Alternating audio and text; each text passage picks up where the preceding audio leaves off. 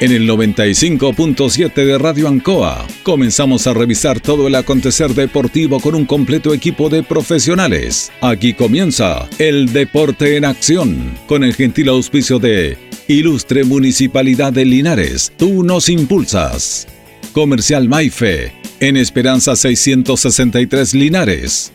Colegio de Lenguaje San Nicolás. Serrano 345.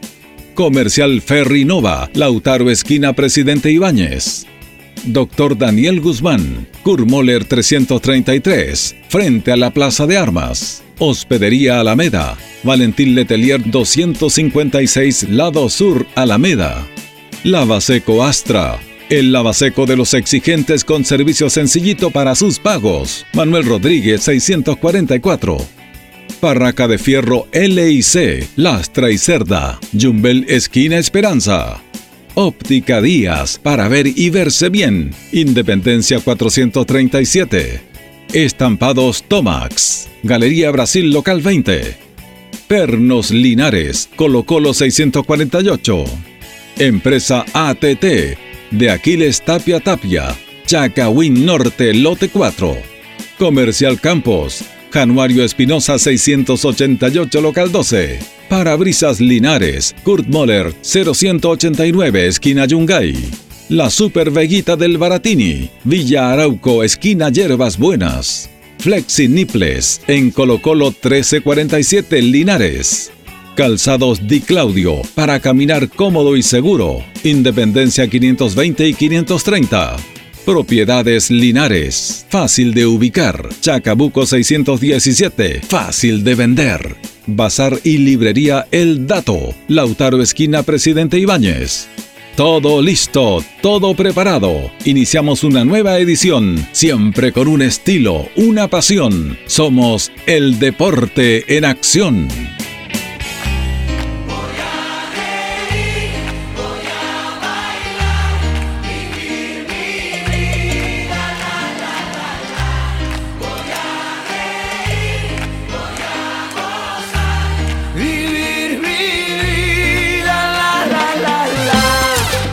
Están? Muy buenas noches. Gusto de saludarlos. El deporte en acción en el aire. En este día, el último programa que vamos a tener de la semana, una semana más corta, una semana significativa para el mundo católico cristiano, Semana Santa. Y estamos acá ya en este día, miércoles 13 de abril, junto a don Carlos Agurto ahí en la coordinación eh, junto a nuestro compañero Jorge Pérez León. ¿Cómo está, don Jorge? Placer saludarte, Julio. Muy buenas noches. Buenas noches a don Carlos Agurto y a todos los miles y millones de auditores del Deporte Nación de la Radio Ancoa Linares. Bueno, estamos también con Panadería y Pastelería Tentación en Jumbel 579, en Independencia y Kurmoller. Estamos en Facebook, la mejor calidad y variedad en tortitas de bizcachuelo eh, también tenemos de crema, el sabor que usted quiera, la decoración adecuada para el momento especial. Brazo de reina la tenemos todos los días, variedad empanadas también, napolitana, jamón, queso, champiñón y pino. Tentaciones estamos para servirle. Hay varios temas que vamos a ir conversando, luego vamos a tener un invitado acá eh, en relación a el, deporte linarense, Jorge. Pero eh, antes de entrar en el tema nuestro, siempre tocamos algunos temas nosotros está jugando hoy día Colo Colo con Alianza. Sí, señor. Alianza Lima. Y, yo quería ir más allá de eso porque hay una relación muy cercana, te sabe, entre Colo Colo y Alianza. Exactamente. Hay incluso con Linares. Hay toda una historia muy bonita, bonita y trágica, porque eh, se produce un accidente terrible en el año 1987. Exactamente. Alianza Lima, eh, que el equipo más popular de Perú, como Colo Colo de Chile, el más popular, iban punteros en el torneo peruano, el, juegan el 7 de diciembre, van de vuelta a Perú, a Lima, al aeropuerto Jorge Chávez, y estaban muy cerca ahí, y el avión que traía la delegación se cae al mar. Una tragedia terrible, terrible, terrible, terrible. Murieron 43 personas Fíjese que el avión tenía una tripulación de 44, con la tripulación, con los pasajeros, iban los árbitros, los jugadores y seis hinchas de Alianza Lima.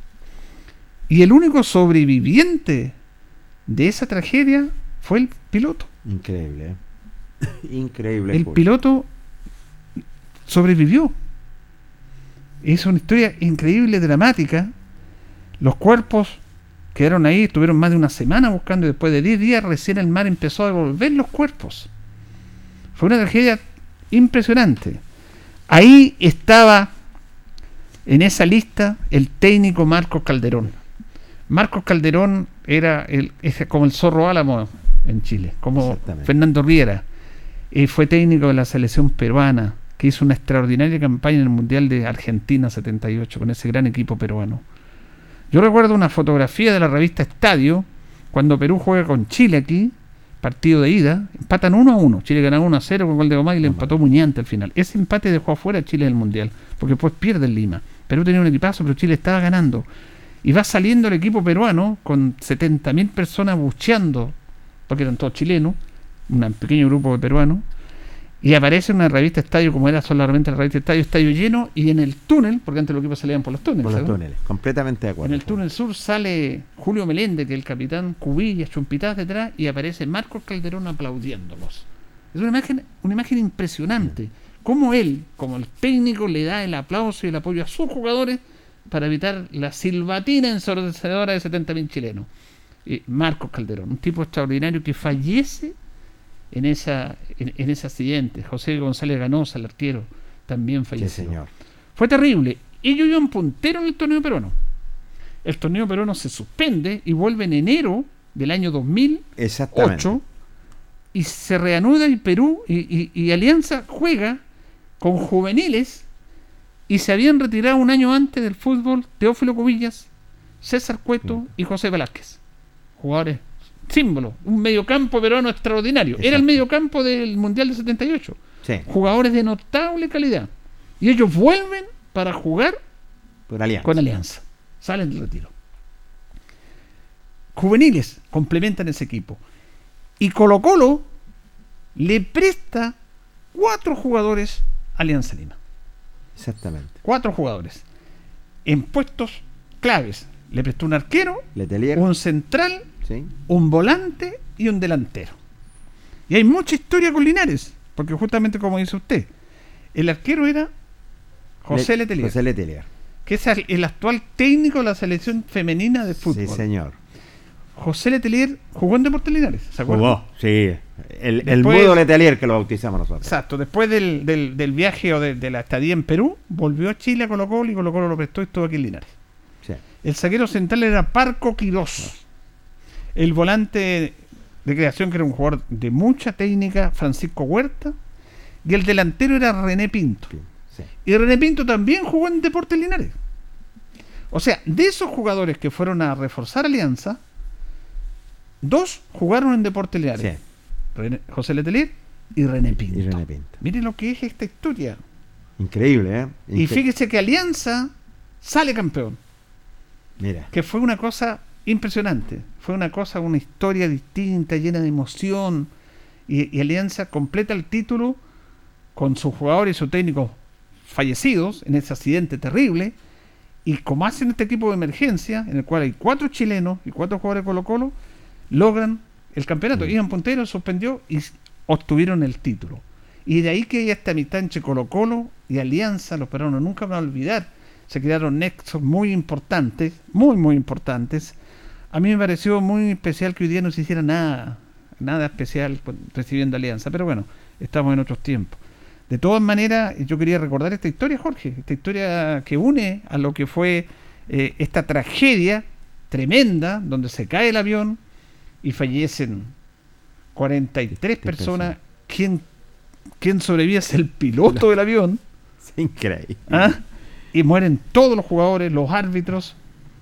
Y Alianza sufrió mucho. Fíjese que llegaron a apoyarlo. eh, Los primeros apoyos a Alianza fueron los jugadores de Peñarol, de Uruguay, recordando cuando se cayeron el avión uruguayo de los rasvistas acá en la cordillera, Sí, en Chile. sí. Que los encontró el arriero catalán y siempre hay un nexo hasta el día de hoy entre ellos están muy agradecidos como sobrevivieron esos tipos impresionantes. Murieron, pero muchos sobrevivieron y siempre está ese recuerdo. Y también los saludó Bobby Charlton. Bobby Charlton, la leyenda del fútbol inglés, que jugaba en el Manchester United, él sobrevivió a un accidente automovilístico, perdón, de aviación también en Múnich, cuando jugaba en la Copa Europea. Se cae el avión, antes, de- perdón, antes de pegar se incendia, muere la mitad del equipo sobreviven otros, y entre ellos Bobby Charlton y el técnico, y después el Manchester United sale campeón, después de esa tragedia de Europa por primera vez, lo que ahora es la Champions League. Sí. Y él también mandó un mensaje de apoyo porque él vivió esa tragedia de aviación. Bueno, yo quería recordar esto, Jorge, porque es bueno compartirlo con nuestros auditores, esta historia de tragedia, de pena, pero de solidaridad y de recuerdo, porque siempre tenemos que ver esto, fue terrible, estaban ahí cerca de, de aterrizar, van saliendo del Pacífico, van a entrar a Lima y el avión se cae. Increíble, recordando lo que es el año 1987, donde es una tremenda tragedia como la recordabas tú, Julio, que la verdad las cosas, eh, se enlutó lo que es el fútbol y sobre todo el país hermano que es Perú. Por eso hay una hermandad tremenda con Colo Colo y que coinciden muchas cosas. Son los dos son campeones. Claro. Los dos tienen el, mismo color de, de camiseta. Eh, los clásicos los juegan con los universitarios.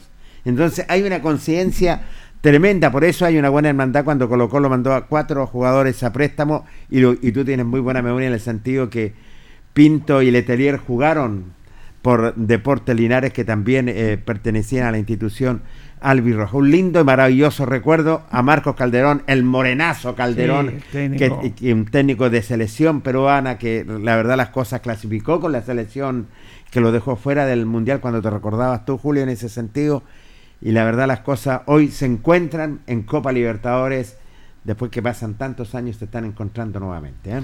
Bueno, esto eh, pasó en esta tragedia aérea que, que en Chile también la tragedia aérea más recordada y la única terrible en el deporte, me refiero, tiene mucha vinculación con nosotros. Cuando se cae el avión de Green Gross, exactamente en cuando vienen jugando en Copachela de Osorno y se caen aquí en Longaví, en el Cerro de las Lástimas. Ahí cayó el avión.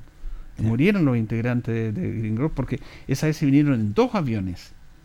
Y, los que se vinieron en otro avión tuvieron la suerte de no, de no tener tragedia, pero murieron, murieron la mayoría del plantel de Green Gross porque antes era Green Gross, estaba en Santiago. exactamente Y posteriormente se va a Temuco, se llama Green Gross Temuco. Ahora ya no existe Green Gross, No. ¿se acuerda? Pero ese era un equipo muy importante con jugadores seleccionados argentinos. Y se cae el avión aquí en el Cerro de las Lástimas en Longaví. Fue una historia Sí. terrible en la cual Linares también fue partícipe, lamentablemente, de ese accidente.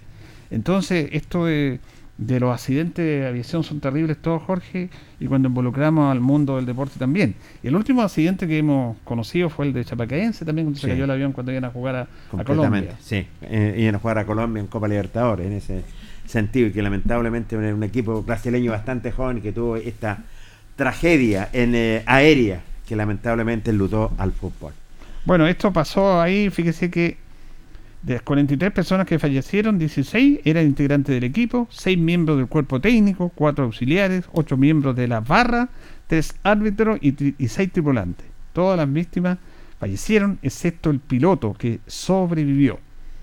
Bueno, ahí están los jugadores José González Ganosa, que era arquero titular de la selección peruana, César Susón, Tomás Farfán, Daniel Reyes, Johnny Watson, Braulio Tejeda, José Sombra Mendoza, muy conocido también, Gino Peña, Aldo Chamonchumi, Carlos Bustamante, Milton Cabero, Luis Escobar, Ignacio Carretón, José Casanova, Alfredo Tomasini y William León. Sobre Alfredo Toma- Tomasini se creó una historia que dice que él también sobrevivió.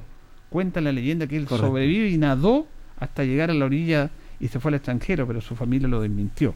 Tomasini también murió, lo que pasa es que su cuerpo nunca lo devolvió al mar, exactamente porque devolvió el, el mar algunos cuerpos, el Tomasini no.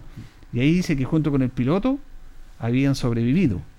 Pero Tomasini también falleció, el tema que nunca se encontró su cuerpo. Se quedó sepultado, como diríamos, en el mar. sí, en ese sentido sí que bueno son tragedias real- realmente son muy trágicas cierto que luta lo que es al, al fútbol a nivel mundial Eso lo quería recordar a propósito que se estaba jugando el partido entre Colo Colo y Alianza por la Copa Libertadores. Bueno, vamos a tema, y esto que es un tema importante usted que tiene que ver con una reunión que tuvo el alcalde con integrantes del fútbol amateur para ver la posibilidad de apoyarlo en lo que es el apoyo en campos, en empastar canchas del fútbol amateur, que se hizo una reunión y que él se compromete a hacer este apoyo a eh, las asociaciones. Claro, eh, eh, hace tres semanas atrás es cierto donde la autoridad cita lo que son a los respectivos presidentes de las diferentes asociaciones, es cierto, para entregarle una buena noticia eh, para los campos empastados. Y la verdad las cosas, eh, ayer tiramos la nota con el presidente del Club Deportivo Diablo Rojo, Enzo Sepúlveda, Toño Sepúlveda, donde quedó bastante conforme de la petición que le hacía la, primera autoridad y él desea, bueno, si no es empastado, es iluminado en ese sentido. Así que eh, salieron fortalecidos, esta reunión fue preliminar, se tienen que concretar y se van a citar ya eh, eh, en transcurso de esta semana o la próxima, creo yo, en lo personal, porque ha pasado más de un mes donde van a dialogar, pero sí tuvimos la oportunidad que ya de conversar con el presidente del Club Deportivo Diablo Rojo, también conversamos con el presidente de la Asociación Víctor Zavala Bravo, que es don Claudio Cofré, donde dialogó con el Deporte Nación de la Radio Ancoa y nos dijo lo siguiente. Bueno, hola, buenas tardes. Eh, estábamos tocando un punto súper importante. Nosotros teníamos una fecha de inicio de un campeonato, lamentablemente no tenemos no tenemos un comité de árbitros, una asociación de árbitros, entonces estábamos viendo la posibilidad y le presentamos un proyecto para poder eh, ver si los puede ayudar en esa, en esa parte del arbitraje y poder eh, hacer un curso y poder eh, reclutar gente nueva. ¿Y qué tipo de proyecto Ese es un proyecto, un curso de árbitro financiado por la municipalidad, Correcto. abierto a la comunidad, Correcto. pero obviamente las personas que tienen que van a venir tienen que agruparse a la nueva asociación que se está se va a abrir importante tener sobre todo a inicio de torneo los señores árbitros. Sí, así es, así que nosotros como le digo teníamos una fecha, pero lamentablemente estamos, estamos chocando por el, tema de los árbitros, los árbitros que nosotros teníamos el año pasado. Eh, subieron mucho los costos, entonces ya son demasiado elevados para una competencia. Son muchos los aranceles. Sí. Ay, ay, ay. Eh, pero se tiene que tomar algún camino. Sí, no, pero ahí estamos a la espera de ello y poder ahí ir avanzando eh, cómo lo vamos a ir trabajando. ¿Cuál es la fecha tope que tenía usted para iniciar el torneo, presidente? 3 de abril. 3 de abril. 3 de buena fecha. Sí, buena fecha, así que vamos a tener que modificarla. Para modificarla, me parece bien. Tengo entendido también que la autoridad por ahí hablaba de campos empastados. Sí, sí, habló de campos empastados, preguntó cuántos campos empastados nosotros teníamos, nosotros lo respondimos y también se, dio a conocer también de las otras asociaciones que canchas estaban empastadas o no, a ver si existe la posibilidad de algún proyecto para la municipalidad empezar a empastar eh, canchas deportivas. ¿Está, el interés entonces la autoridad de poder empastar todos los, campos deportivos de, las asociaciones? Sí, yo creo que sí, porque lo tocó él el tema, entonces eh, también estamos como un poquito al debe en el tema de los campos deportivos, hay muchos campos deportivos en los cuales no está en condiciones de poder jugar y esperamos que los pueda echar una manito ahí. ¿Y ustedes cómo tomaron esto? Eh, tenemos otra reunión, tenemos que conversarlo, tenemos que ver qué, cuál es el punto de vista también de la municipalidad. Correcto. ¿Cuándo quedó dar una respuesta a la autoridad? No, no, no, no, no quedó dar respuesta nada, nada, nada. ¿Una semana, no, semana, no, no, No, no, no, no, nosotros vamos a tener una reunión en dos semanas más, pero para afinar detalles, nada más que eso. Bueno, esperar que sea fructífero y que bueno, si los sueños se tienen que cumplir, es esperar que sí, pues. Ojalá, ojalá. Bueno, que le vaya bien, presidente. Gracias, ¿eh? que esté bien. El presidente de la Víctor Zavala dialogando con el Deporte Nación sobre esta interesante, importante reunión que se sostuvo con la primera autoridad, Julio. Bueno, toca dos temas. Eh, una es el tema de. Hay un compromiso real del alcalde en la cancha, pero el presidente como que no como que no está muy convencido. Y eso no me parece bien. Pues. Si la autoridad los está apoyando permanentemente entonces ellos tienen que estar ahí porque ellos tienen que presentar un proyecto. O sea, la plata están. El alcalde manifestó porque está supeditado a lo que es eh, en el presupuesto municipal lo concerniente a la recaudación del permiso de circulación, que fue como nunca este año. Se recaudó mucho dinero y se está el compromiso de apoyar eso. Pero los clubes tienen que decir a las asociaciones qué campo pueden importar, cuánto nos cueste, todo eso. Y, y, buscar el interés, pues si la municipalidad no les va a ir a hacer todo los clubes tienen que tener el interés propiamente tal. Y nació de una inquietud acá, en un, estábamos acá en una mañana en un programa nosotros con el alcalde, cuando vinieron gente de la fútbol amateur, y ver esa posibilidad de impactar campos deportivos. Y al otro día agendó esta reunión. Y los compromisos del alcalde con el deporte lo ha cumplido en este aspecto. Así que me parece bien. Y lo otro, que también estaban pidiendo eh, capacitaciones para los árbitros. Sí. Ahora, yo tenía entendido que esas capacitaciones eran obviamente para como la palabra lo indica, pero acá el presidente, la Víctor Zavala, plantea un tema, un tema permanente, el, de, no conflicto, pero de, preocupación en las asociaciones que era el arbitraje. Entonces, el alcalde les va a apoyar con capacitar árbitros, pero el presidente Claudio Cofré dice que las personas que vayan a ese curso de capacitación Sí, en la sí. Zavala van a tener que también tienen que tener interés de ser árbitro. Lógico. La capacitación va a ser, porque eso es lo que dijo él. Lo dijo clarito en las palabras que escuchamos recién en la nota que usted le hizo. Entonces, esas personas van a capacitarse y van a ser árbitros. Este tema de los árbitros, Jorge, es permanente. Eh, recordemos que se le hizo este aporte a los clubes, a todas las asociaciones, el municipio también, pensando básicamente en tratar de solventar los gastos de arbitraje. Sí, señor. Ahí el presidente decía que la asociación que está, no la agrupación que lo está arbitrando, este año no iba a poder ser porque los costos son muy altos, cosa que pasó el año pasado, que lo solucionaron a última hora y que va a pasar todos los años. Ahora, nosotros nos vamos a comprometer para la próxima semana para conversar con la gente de la Asociación Linares del arbitraje y que preside Amado Méndez, porque lo han dicho de que ellos no le arbitran la Zabala. Correcto. Lo han dicho, Claramente. por eso no están arbitrando ahí. Yo creo que aquí es donde hay, un- hay que hacer gestiones. Siempre hablo de gestiones. Eh, conversar. ¿Cuál es el motivo por el cual la Asociación de Árbitros de Amado Méndez, que es la asociación más antigua, la que tiene más experiencia, que tiene gente nuestra acá, y que arbitra a nivel regional, no le arbitra a la Zabala? Sí. ¿Cuál es el escollo? Y ahora eso se tiene que solucionar. Si yo tengo inconvenientes, me pongo en el lugar de la Víctor Zavala, de tener problemas por los altos aranceles, por todos los temas, eh, y no tengo asociación de árbitros, y busco esta capacitación para tratar de incentivar y motivar a los árbitros, bueno, si yo tengo la- a, la, a la asociación de árbitros linares, ¿por qué no nos arbitran? Bueno, tratemos de buscar, de solucionar ese problema Lógico. acercarnos, conversarnos, ceder, llegar a un acuerdo, de eso se trata. Entonces a mí me parece increíble que teniendo árbitro acá, porque la, la, la- asociación de árbitros dijo no, de le- afuera, no le claro. avichamos más a la sábala. Pero ¿por qué motivo? ¿Cuál es el motivo? Y nada es insalvable, Jorge, nada es insalvable. Sobre todo en una crisis, crisis de árbitros. No tenemos árbitros, eh, está complejo, los clubes tienen que desembolsar mucho dinero para cancelar los honorarios de los árbitros y también los árbitros tampoco se renuevan. Entonces, toda una situación compleja que no nos permite desarrollar, tenemos que traer usted, árbitros de afuera. Completamente de acuerdo. Mira, han pasado tantos años y, es un buen tema para tocarlo, como lo tocaste, Julio, en el sentido de una vez por todas que se sienten a la mesa a conversar. La Víctor Zavala y la, la dirigencia del presidente Amado Méndez de la Asociación Linares.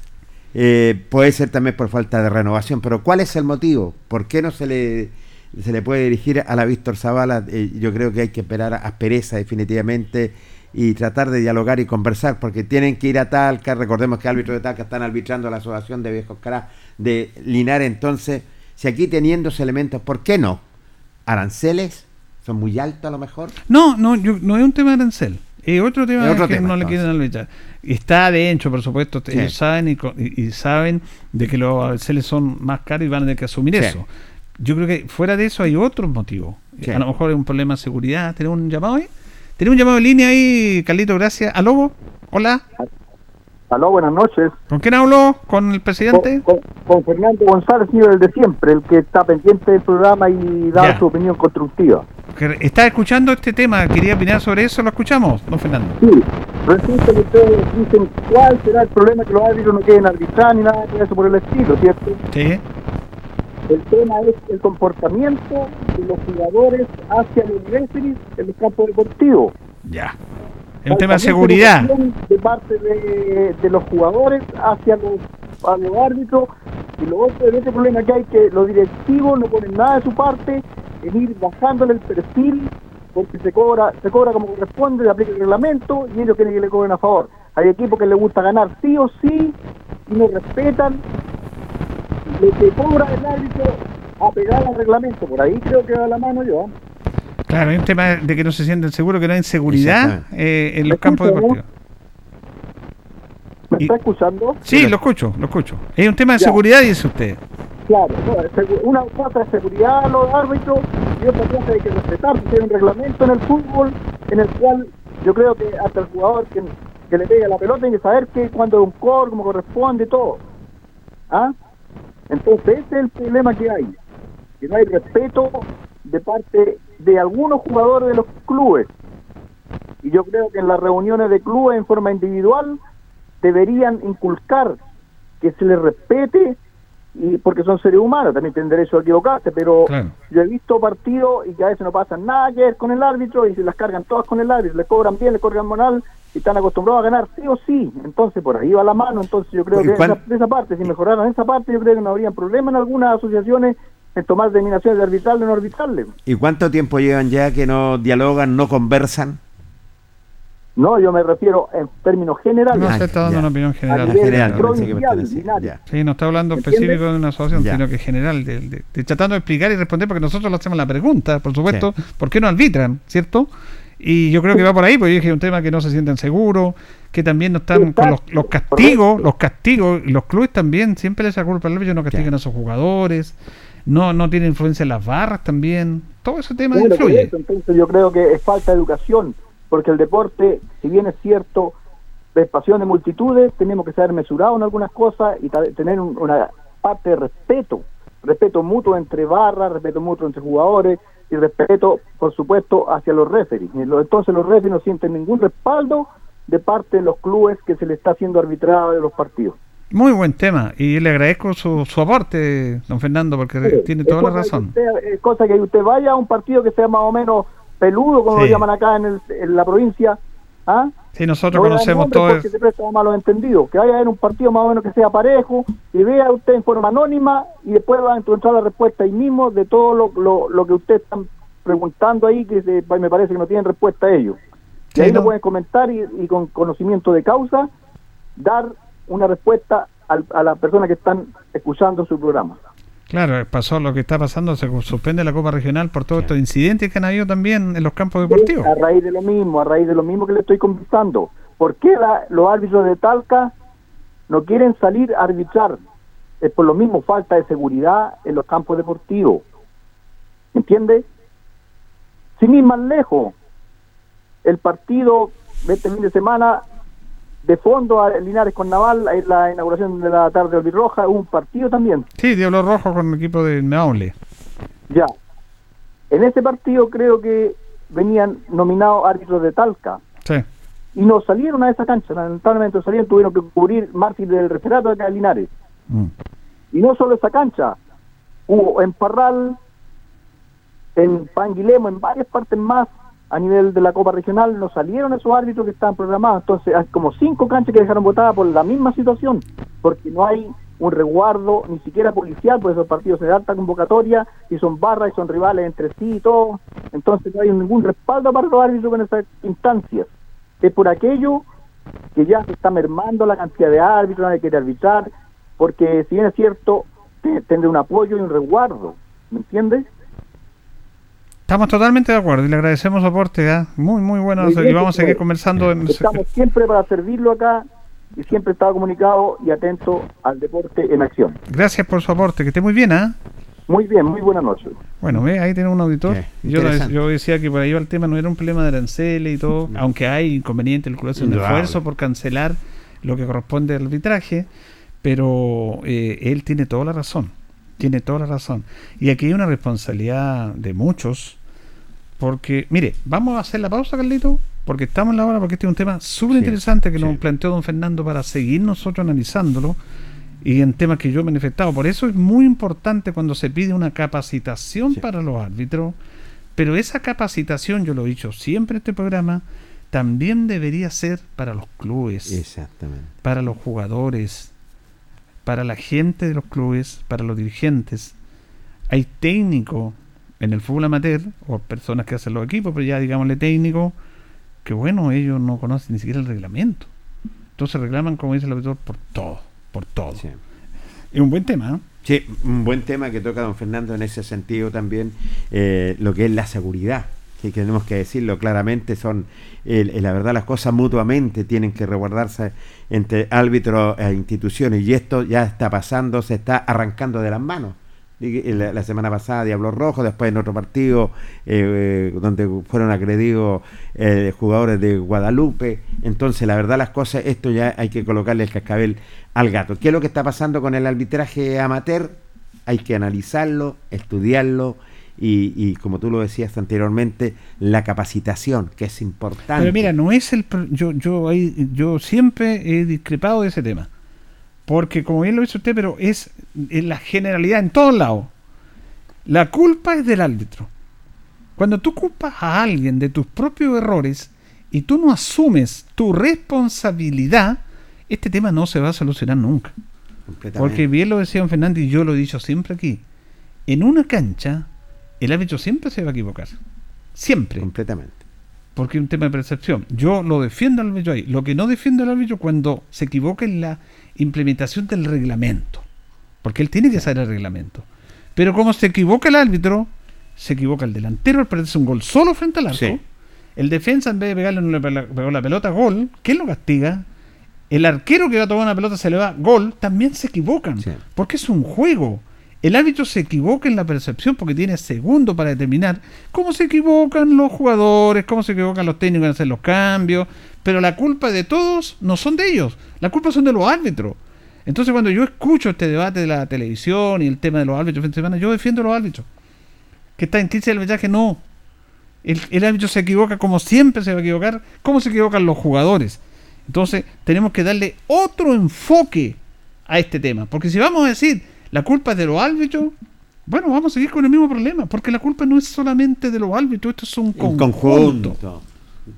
Completamente, sí, sí, es un conjunto co- completamente donde se involucra de lo que son jugadores, cuerpo técnico, de todo, simplemente, pero sí hay que ana- analizarlo y, y- y ver por dónde pasa esto, por dónde, dónde le podemos colocar el cascabel al gato, definitivamente, porque si tú ves, empezando esta temporada, ya hay Copa Regional, han habido así, de- han habido mucha violencia, tenemos que decirlo, bastante violencia, entonces tenemos que colocarle un paralé. ¿Cómo? Pero ver cómo podemos colocarle este, este paralé. Primero que nada, y siempre lo voy a retirar, lo que decías tú anteriormente, hace falta capacitación y no se tiene para los, para los señores árbitros traer eh, profesores capacitados para los cursos. Para las instituciones también hace, hace bastante falta. Para los dirigentes deportivos también. ¿Cuánto tiempo que no hay una capacitación? Pero mira, vamos a ir con esto a la pausa, Carlito. El fútbol, el fútbol, y lo digo responsablemente, es el único deporte en el cual es quienes practican ese deporte no se conocen el reglamento. Completamente de acuerdo. No se lo conocen. Sí. Tú pregúntale a un basquetbolista, a un voleibolista, a un hockeyista. Ellos saben las reglas de su deporte. Sí. Yo te pregunto, al hino a los jugadores de un equipo, a los técnicos, no tienen idea cuántas son las reglas del juego, no tienen idea para qué sirve ese semicírculo que está en el medio, para qué sirve ese- no tienen idea. Dice que tiene que ver, tiene que ver porque tú tienes que saber el reglamento, las reglas del deporte que tú practicas y cuando tú lo sepas se van a ver menos reclamos, menos situaciones. Vamos a la pausa y ya retornamos.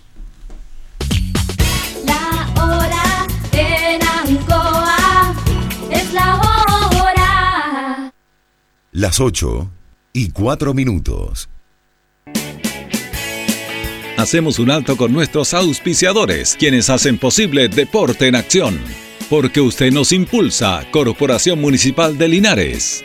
Comercial Maife, especialistas en cambio de aceite, Esperanza 333. Luis Concha Guerrero, siempre apoyando al deporte linarense. Constructora EIR. Todo en construcciones, obras civiles, arriendo de maquinaria. Fono WhatsApp 569-6267-1751. Colegio de Lenguaje San Nicolás. Educación de calidad. Serrano 347. Comercial Ferry Nova. Todo para construir en la esquina de la economía. Lautaro con Presidente Ibáñez. Doctor Daniel Guzmán, siempre más cerca de usted. Kurt Moller 333 frente a la Plaza de Armas.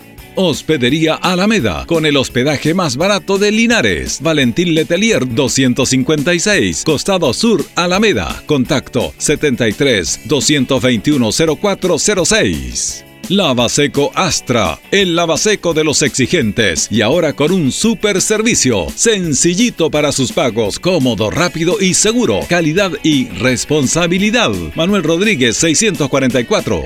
Barraca del Fierro L y C, Lastra y Cerda. Le ponemos firmeza a su construcción. Yumbel Esquina Esperanza.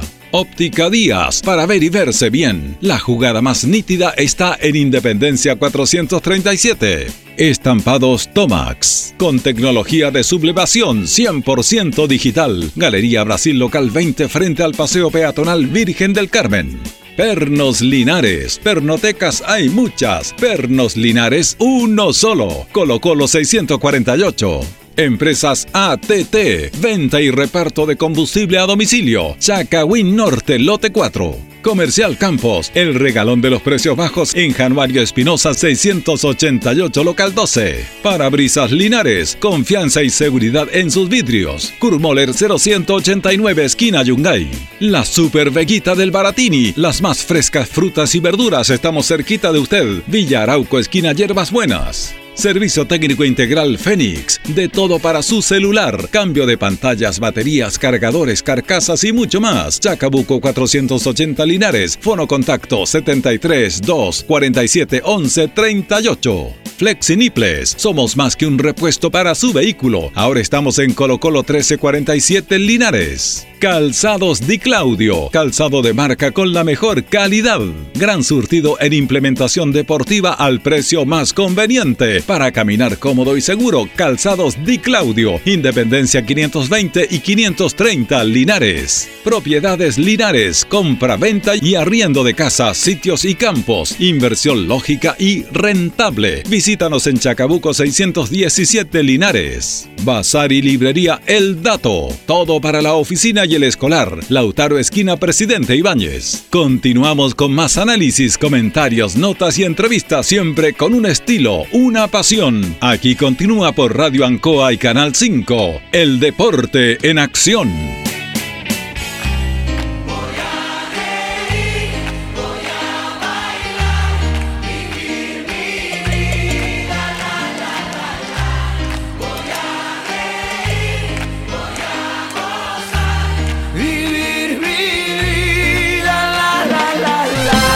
Seguimos, seguimos, seguimos en Deporte Nación de Radio Anco. Está malaza la católica. Muy, no, muy mala, yo creo. Pero que- ganó ayer. po. Sí, bueno, les tocó a los equipos chilenos. Uno Tiene que tocarle algunas veces o tienen que perder. Estamos acompañados por Panadería y Pastelería Tentación en Jumbel 579 entre Independencia y Kurt Moller. Estamos en Facebook, la mejor calidad, variedad en tortas, bizcochuelos, manjar, al sabor que usted quiera. También le tenemos brazo de reina todos los días, variedad de empanadas, napolitana, jamón, queso, champiñón y pinos. Tentaciones estamos para servirle. Vamos a, usted sigue con nota, pero vamos a retomar el tema del arbitraje. Correcto. Me, me pareció súper interesante ese tema del arbitraje cuando yo decía que los únicos integrantes, los que, los que juegan en el deporte del fútbol, no se saben el reglamento. No se saben cuántas reglas son. No saben cuánto mide una cancha. No saben, yo le hacía la pregunta y conversamos con Jorge, ¿para qué sirve el semicírculo que está en el, cuando el equipo parte, está el semicírculo del círculo central, hay un semicírculo completo y en las áreas hay un semicírculo. Completamente. ¿Cierto? Sí. Entonces, yo le pregunto, ¿por qué están a jugar ese semicírculo y ese semicírculo en el centro central? Porque- ¿Cuál es el motivo? Porque tienen que estar a, a 9 metros 15. Tienen que estar. Exactamente. Bueno, Cuando el balón está detenido, en un campo de juego, sí. los jugadores tienen que estar a 9 metros metros 15. 15. Y cuando el- los jugadores parten, cuando comienza un partido, a través 15. del todo semicírculo, ese semicírculo significa o asegura que usted esté a 9 metros 15. Es el único objetivo. Y en el área, ese semicírculo que está en el área, es porque cuando hay un lanzamiento penal, la distancia entre el lanzamiento Sí. penal y el semicírculo son 9 Nueve metros metros 15. Y usted asegura justamente que estén a 9 metros 15. Exactamente. Es el único objetivo de eso. Ahora, los jugadores deberían saber eso. De- e- el, fútbol y las reglas son muy ricas, Jorge. Entonces, yo digo que los clubes de las diferentes asociaciones podrían una vez a la semana juntarse, que fueran los árbitros y que le explicaran todo el tema del reglamento. Sí. Si ellos saben y conversan de reglamento, bueno, van a reclamar menos el fin de semana. Vamos a tener una mejor comprensión del juego que tenemos, lo vamos a defender, porque a veces yo todavía escucho en las canchas cuando dicen dos para uno, po. Sí. ¿Se acordaba Sí, eso? sí, que no podían haber dos para uno por árbitro. Sí, sí. O sea, que no comple- podían haber dos jugadores marcando a uno, cuando ahora hay cuatro marcando a uno con el fútbol actual, con la presión. Completamente de acuerdo, Julio. Es verdad. Sí, sí, es verdad. Y lo dicen los hinchas, lo dicen todo. Entonces, este tema del arbitraje es súper importante, pero no solamente se equivocan los árbitros que se equivocan. Se equivocan todos, se equivocan los periodistas, periodistas que no saben el reglamento, que no saben el reglamento. Completamente de acuerdo. Yo siempre lo digo, yo siempre lo digo y lo reitero porque esto hay que decirlo. Sí. En una transmisión del canal del fútbol hay un penal para un equipo, la pelota rebota en el vertical, vuelve, el que lanza el penal hace el gol Sí. y el juez lo anula y el comentarista dice estaba en posición de adelanto, por eso el gol es anulado. O sea, no tiene idea de reglamento. El penal se anula porque usted no puede jugar dos veces la pelota. Completamente. Si usted tira, rebota en el palo o en el travesaño y vuelve donde usted, usted está jugando dos veces la pelota. Sí. Si usted tira, rebota en el palo y viene un compañero de atrás y hace el gol, el gol es válido. Es más, lo que hizo Johan Cruyff, él hizo una cosa increíble de conocimiento de reglamento del fútbol. Hay un penal, fue el primero que lo hizo. Hay un penal, él va a tirar el penal y en vez de tirarlo al arco, la toca para el lado hacia adelante, entra un compañero de él al área, le devuelve la pelota y hace el gol. Hasta el árbitro quedó, ¿qué hago? ¿Qué hago aquí? gol pues. Válido. Si usted jugando la pelota hacia adelante, lo puede jugar aunque sea en un Está penal. en juego. Sí, en Claro, está en juego. Está en juego. Entonces, usted juega la pelota, pero esa fue genial. Una vez la quiso hacer Suárez con Messi y le falló. Le falló. Porque Johan Cruyff había uno. Sí. Yo, para mí, Johan Cruyff, después de Pelé, el mejor jugador de la historia del fútbol. Lo que pasa es que es holandés. No tiene la propaganda de los argentinos, Exacto. que dicen que son los los mejores. No. Cruyff era notable porque. A- agregaba el concepto futbolístico, su inteligencia intelectual y es un aporte al fútbol. Sí. Entonces, lo que hizo Cruyff es decirle a todos, apréndanse el reglamento. Sí. Esto se puede hacer. A propósito de lo que estábamos hablando los árbitros, saludamos a nuestro amigo Cristian González, concejal que lo tenemos con nosotros para que sigamos charlando. Esta charla a mí me gusta mucho porque... Sí. Es buena. ¿Cómo está Cristian? Hola, don Julio, hola, Jorgito. ¿Cómo le Muy va, Buenas tardes. Eh, bien, gracias a Dios, muy contento de estar nuevamente acá. Un cariñoso saludo a toda la gente que nos está escuchando. Estábamos hablando del tema del arbitraje.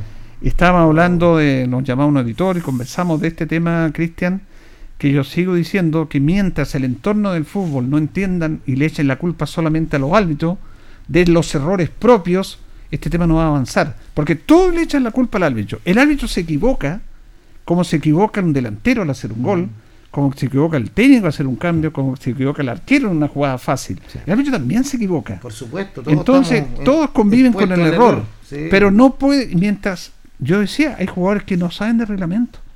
No saben de reglamento. Pasa muchas veces, pasa muchas veces creo que eh, debería eh, trabajarse en ese aspecto. Se debería eh, eh, educar en ese sentido a, a- a los jugadores, porque en la medida que hay un conocimiento más pleno del, del, del- del reglamento, hay un cumplimiento Exacto. más cabal con respecto a él. Y muchas veces eh, se incurren errores por el desconocimiento y usted tiene toda la razón. Eso Toda estábamos la- hablando acá porque hablábamos que el alcalde va a hacer una capacitación para los árbitros. Sí, eh, usted no puede dar más detalles, pero yo también y digo de que esa capacitación se podría extender hacia los clubes por deportivos. supuesto. que tengan una sede, que se reúnan los jugadores, los dirigentes, los entrenadores y que los árbitros los capaciten de esto. Sí. Y yo creo que sería muchísimo bien para evitar estos temas de la violencia en las canchas, la De incomprensión hecho, hacia la árbitros. capacitación debería venir desde las bases, desde los jugadores, Claro. de- de- desde las series menores. Exacto. Eh, también eh, a, lo- a los cuerpos técnicos, eh, a los jugadores, a- a- hasta a los dirigentes. Sí, Ah, y hay que hay que potenciar el tema de las capacitaciones, no tan solo tampoco en, en el tema arbitral y, y reglamentario, también en, en la dirigencia deportiva y en todos los aspectos para que vamos nivelando hacia arriba. Yo creo que es importante eh, ir entregando eh, o actualizando conocimiento a, a la gente que, que está en torno al deporte en todos los aspectos. Yo daba el ejemplo de Johan Cruyff, Sí. porque él, a través de, ¿te acuerdas de esa jugada? jugada? Sí, sí. Porque él a través de esa jugada Sí, está diciéndole a todos de que a través de conocer el reglamento pueden hacer un- un- el Sí. uso bueno y pueden hacer goles. Sí. Quedaron todos, lo pueden hacer en un penal. Era totalmente inesperada e impensada esa jugada. eh, Fue el primero que lo hizo en la historia, el primero. Y, y- y de ahí en más eh, marcó un precedente Claro. con respecto a lo que es el reglamento y lo que se puede, cómo se puede utilizar el reglamento a favor Favorablemente. cuando se conoce. Cuando se conoce. Exactamente. Ese es el tema, porque Estamos estábamos Por hablando. eso, ¿Sí? por eso hace mucha falta los seminarios. Hay que ser ba- bastante de capacitación o seminario un día o dos días para poder capaci- capacitar lo que son a cuerpos técnicos, capacitar a jugadores, a dirigentes, a árbitros, capacitarlos claramente, porque hoy en día ha evolucionado lo que es el fútbol y tú lo sabes perfectamente. Porque, ¿sabes lo que pasa? Es que ahí. Por lo mismo, no es el fútbol el, el de antes como el de ahora. Claro, porque nos hablaban de que hay mucha violencia en las canchas. Demasiado. Que, Bueno, que el la, asociación de- un episodio aquí en, en el estadio. Claro, y no, y contábamos acá, equipo preguntábamos por qué la, asociación de árbitros Amado Méndez, que es la más antigua de acá, no le albicha la zabala. Y no le albicha porque no tienen seguridad Ya. en los campos deportivos. No tienen seguridad. Esto de los arbitrajes es súper complejo. Yo voy a Muy contar, delicado. Voy a contar una historia. ¿Cómo se inició el tema de los arbitrajes acá? Antes no había árbitro. Cuando había una sola asociación, la asociación Linares. Linares. Y resulta de que ya, como no habían árbitros y los arbitraban las personas de buena voluntad, los turnos, había muchos inconvenientes y la asociación tomó la determinación que cada club tenía que llevar Un árbitro. un Un árbitro. representante Sí. de árbitros. O sea, Yo me acuerdo, ¿sabes por qué? Porque mi papá era presidente no en Yungay. Y Yungay iba puntero el campeonato. Y si tú no enviabas un representante, te, quité- te quitaban todos los puntos. los puntos, sí. En una reunión, los yungalinos son muchos, se planteó este tema y dijeron, ¿quién va? Nadie. Todos, todos decían, todos critican, pero nadie. Nadie cree. Y tuvo que ir, como era presidente mi papá, Su papá. tuvo que meterse Claro. ahí y quedó como árbitro. Se le enamoró, gustó, se enamoró del arbitraje. Se enamoró y arbitró muchos años Sí. y era un buen árbitro. Ojo era un buen árbitro. se equivocaba como todo, pero cualquiera, cualquiera no, no, no es capaz de arbitrar. No, Ojo con pues. eso. Que muchas veces criticamos al árbitro y todos somos parte de la crítica muchas veces con el arbitraje. Pero no es llegar y arbitrar. No. No es llegar arbitrar. mi colega Jorge Yo- arbitré. Cuéntanos tu experiencia, Eh, yo la verdad las cosas, entré por esas cosas a la vida de que eh, estaba participando Rosera Clavel y, y está, eh, encontré justo trabajo, Ya. pero con la condición que tenía que presentarme eh, para Arbitrar. poder representarlos como árbitro. Y estuve arbitrando una temporada completa, un año. ¿Cómo fue esa experiencia para Sí, ti? ¿cómo fue esa La verdad las cosas, eh, bastante difícil, bastante difícil, pero sí tenía por lo menos conocimiento en cuanto a reglamento. Yo creo que de 30 partidos arbitré 15. De, de repente me tocaba como guardaliña, primer guardaliña, segundo guardaliña, en campeonato la Asociación de Viejos Clares, la Serie A, que era realmente donde estaba el Deportivo Ferial Libres, Colo Colo Unido, instituciones, Instituto Linares. Era bravo en Era la bravo el campeonato y los tocaba arbitrar de repente dos partidos. Teníamos que ir, pero sí, la verdad las cosas es una experiencia mm, eh, para mi gusto provechosa, pero fuerte. Cuando tú eh, tienes que, no, el, de repente el árbitro, y, y lo entiendo también a la vez, no tiene seguridad. No tiene seguridad. No hay carabinero que lo está eh, eh, pro- protegiendo o nada. Haciendo un buen arbitraje sale airoso y de repente las cosas no salen como por qué, porque no cooperan tampoco. Pero sí es difícil estar dirigiendo. Y te digo que en esos años a los árbitros no les pagaban. Para Cuando nada. iban Y eso que- representando a los clubes no recibían dinero. Nada. en los últimos años absoluto. se modificó eh, eh, eh, lo que fue la, la reglamentación con respecto a los castigos eh, en- para poder proteger un poco Sí. la integridad física de los árbitros. Sí. Se modificó para hacer un poco más pesada la- la- las consecuencias. Porque eh, era muy fácil agredir un árbitro. Y, y- y las consecuencias para los jugadores, para quien lo hacía, eh, realmente pasaban inadvertidas. Claro, Hoy en día todo. se cambió, se modificó Sí. para poder darle una, una protección, porque si bien es cierto, eh, los árbitros que van a, a- a lugares eh, rurales, por decirlo algún- de alguna manera, y las canchas no tienen el, la- la- el- el cierre perimetral, quedan expuestos a que cualquier hincha que con unas copas de más Sí. pierda la compostura y va y lo agrede y, y que se te venga una turba de personas encima Es difícil. es complejo Sí. porque las consecuencias pueden ser hasta fatales entonces es, es, es complejo para, para- para ponerse en el lugar de los árbitros también Yo por eso, y, y coincido con Julio en ese sentido, de que yo, yo defiendo al árbitro amateur. Porque el árbitro amateur no tiene seguridad. Y tenemos que ser bastante claros. Me pueden, usted, usted me puede nombrar árbitros de primera división, segunda división, tercera. Tienen seguridad. Claro, claro. Pero el árbitro amateur no la tiene. En ese sentido. De repente que son, no son recintos cerrados tampoco. La mayoría no, no son recintos cerrados, por eso convive con el error, como lo decías tú, convive con el error, como convive el, el plantel de jugadores, conviven los árbitros, los guardaliñas, todos. Y lo que dice Cristian es verdad, porque antes lo que se hacía cuando un jugador agredía a un árbitro, se le da castigo, años de castigo, pero la institución no pasaba nada, y después se le empezó a cobrar eh, por golpear, una, Sí. como una indemnización, que Sí. tú tenías que pagar Exactamente. por agredir a un árbitro. Y ahí ya le empezó a salir un poquito más Exacto. pesado. Tú sabes que cuando todos nos tocan el bolsillo, ahí Duele. nos duele un poco más. Sí. Pero este es un tema de los arbitrajes, Cristian. ¿eh? Es un tema, por eso yo creo que es necesario darle más herramientas a los árbitros, eh, darles capacitación y que ellos también lo tomen con la humildad que corresponde, porque muchas No, veces se piensa que porque traemos capacitaciones, porque se les quiere capacitar, eh, hay una, una mirada como negativa de lo que hacen y no es así. ¿Qué me No a es mí? así, claro, es una mirada así, entonces no es así, Sí. pero creo que todos, eh, en la medida que es posible, necesitamos ir Sí. actualizando nuestros conocimientos. Usted sabe también que la reglamentación, por lo menos del fútbol, es dinámica, va modificándose cada cierto tiempo ciertas reglas. Entonces, eh, es bueno actualizar los conocimientos, es bueno escuchar a la gente que tiene eh, harta experiencia en, en- en el tema. Y, y así como se va a capacitar a los árbitros de fútbol, creo que es necesario en nuestra comuna ir capacitando a las distintas disciplinas.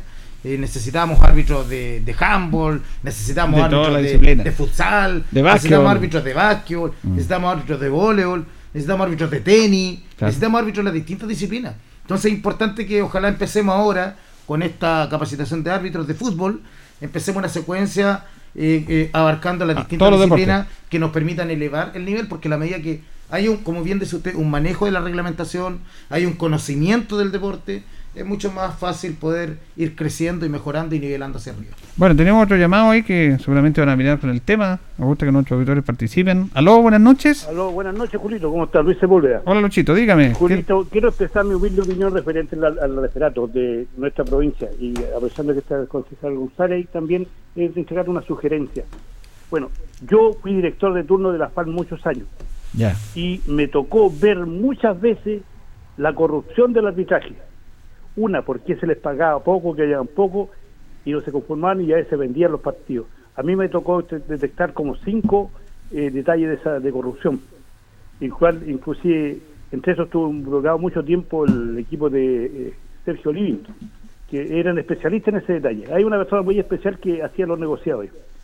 Bueno, al margen de esto, yo la sugerencia para poder evitar todos los compromisos y eh, anexos de la, de la asociación de árbitros que se hacen en cierta medida, el rogar también aquí, para que vengamos con cosas, hablemos las cosas claras por tu nombre, ¿qué pasaría si la ilustre municipalidad, en vez de entregarle recursos a todo el equipo, a las canchas, a las asociaciones, etcétera, cuestión, para mantener su estándar deportivo, no crea una fuente laboral para árbitros regionales o provinciales, o sea, contratándolo con un sueldo fijo y estable. Yo creo que ahí el arbitraje sería más correcto porque el árbitro partiría con un sueldo municipal, sería funcionario municipal, no sé si los estamentos lo permiten, como digo, sería funcionario municipal. Y la persona que agrede al árbitro, lógicamente quien se va a querellar va a ser la industria municipalidad y va a ser el, el castigo más drástico porque tiene el departamento jurídico que puede defender a sus empleados. Y van a cumplir una- Y ahí yo creo, Julio, que estaría. Y el árbitro que no arbitra bien y que se le pide una ocursión, lamentablemente va a perder su trabajo laboral, que puede ser un trabajo permanente por muchos años. Esa es muy humilde opinión, no sé si estaré equivocado en la apreciación, pero yo, Sí, yo eh, que a lo mejor es muy buena esa. No, yo lo entiendo, pero yo no, yo no. Bueno, el tema de, de acusar de que de corrupción es un tema delicado, ¿ah? es un tema complejo, porque Julito, per- perdón, espere un poquito, por favor. Si estamos hablando las cosas correctamente como deben ser, hay que decir las cosas. No, hay por que- eso hay le digo que yo, por eso no hay le que digo. tener temor en decir las cosas, porque fueron así, y fueron así. Y yo se lo puedo decir, por esto estoy... y usted lo, usted lo, usted lo denunció en la, usted, usted lo denunció en la papeleta como director de turno ese tema. Mm, La papeleta lo denun- denuncié y más encima lo denu- denuncié en forma verbal. Inclusive a mí cuando me ofrecieron X cantidad de plata, inclusive esa vez fue Marcos Muñoz, me acuerdo como árbitro, eh, un peladito, no me acuerdo, este que trabajaba en la, en la CHAP también, y, y me ofrecieron plata, y me dijeron, ¿por qué no resistes la plata y hecho el informe? No, pero de todas maneras le dije, yo lo voy a hacer la, la, corro- eh, la- el informe que en la, la cartera. Claro, usted tiene que denunciar eso, hizo. Ahora, denunciar. ¿qué es lo que pasó? La asociación no se hizo nada. Lamentablemente no se ese hizo es otro nada. tema. Ya, Luchito, bueno, y gracias por su opinión, ¿ah? Listo, muchachos, gracias. Ya, ese es un tema complejo, ¿ah? un Sí. tema complejo, delicado. Ahora, eh, yo no sé, lo voy a preguntar al concejal, pero ni siquiera el fútbol del fútbol profesional están la mayoría de los árbitros como conchatados. Sí. Que No son 100% profesionales. Ahora que la municipalidad se haga cargo de los árbitros, yo creo que no, No, corresponde. Mire, eh, lo- los árbitros profesionales, Difícil. ellos cada uno tiene su trabajo, eh, cumple su profesión. Sí. Ellos no se dedican 100% al arbitraje. Ellos todos cumplen su trabajo en la semana, cumpliendo con las obligaciones de árbitro también que tienen, eh, que lo- los horarios de entrenamiento. Pero ellos son todos gente rentada por su trabajo. Siempre ha sido así. Eh, yo tengo entendido que hasta el día de hoy los árbitros eh, son Hay así. algunos que Lo están, eh, que están a tiempo completo. Mire, Hay posiblemente los árbitros FIFA puede que estén así. Mire, Porque más, reciben otro tipo de ingresos. yo le tengo Sí. aquí, yo le tengo aquí lo que gana un árbitro Profesional. profesional. Árbitro FIFA a tiempo completo con la NFP gana 1.800.000 pesos mensuales Mire. más 200.000 pesos por partido. Local. Aquí en Chile, no en Chile, el partido local, de local. primera división, local, un local. árbitro FIFA. Usted Sí. sabe que los árbitros FIFA están, eh, son los que están capacitados para ir a arbitrar los torneos Sí, internacionales. por eso. Eh, es eh, otro- pues- es otro tipo de pago. No, por eso le digo, el árbitro FIFA, que está a tiempo completo con la NFP, gana 1.800.000 pesos mensuales más 200.000 pesos por partido. Si se arbitra cuatro partidos en el mes, 2006, 2 millones 6. bueno, la matemática. Asistentes. Los asistentes FIFA que arbitran en la primera división del fútbol chileno ganan 1.200.000 pesos mensuales y 100.000 pesos por partidos. Los árbitros que arbitran de en la primera división del fútbol chileno que no tienen el estándar de árbitros FIFA ganan 1.200.000 pesos mensuales y 100.000 pesos por partido. Son árbitros que arbitran en la primera división, pero que no son Sí. FIFA. Los asistentes de los árbitros de la primera división y que no son FIFA ganan 700.000 pesos mensuales más 100.000 por partido. Los árbitros de la primera B, ellos no tienen una relación más directa, tienen 80.000 pesos de sueldo base y ganan 470 mil pesos por partido. Y los asistentes tienen un sueldo base de 40 mil pesos y 280 mil por partido. Esto es en la primera B. Y en la segunda división, 80 mil pesos los árbitros base y 280 mil pesos por partido. Estos árbitros no dependen, no trabajan solamente ahí. Como dice Cristian, tienen su, Tienen su Sí, trabajo. trabajo. y en el fútbol joven, hay los asistentes de la segunda división, ganan un sueldo base de 40 mil pesos y 160 mil por partido. Y quienes dirigen el fútbol joven, 120 mil pesos por partido y 70 mil por... eh, perdón, los asistentes 70 mil. Los árbitros del fútbol joven, 120 mil y los asistentes 70 mil. Un árbitro FIFA, por arbitrar un partido de Copa Libertadores, gana 2 mil dólares. Más viático. 2 mil dólares, sacamos 800 pesos, dólares, un millón palo- seis. Un palo seis. Un palito seis. Por partido. Por partido. Por partido. Por eso yo también me dedicaría tiempo completo con eso. Con esos sueldos. Con eso yo dejo la y me voy. Ah, no olvides.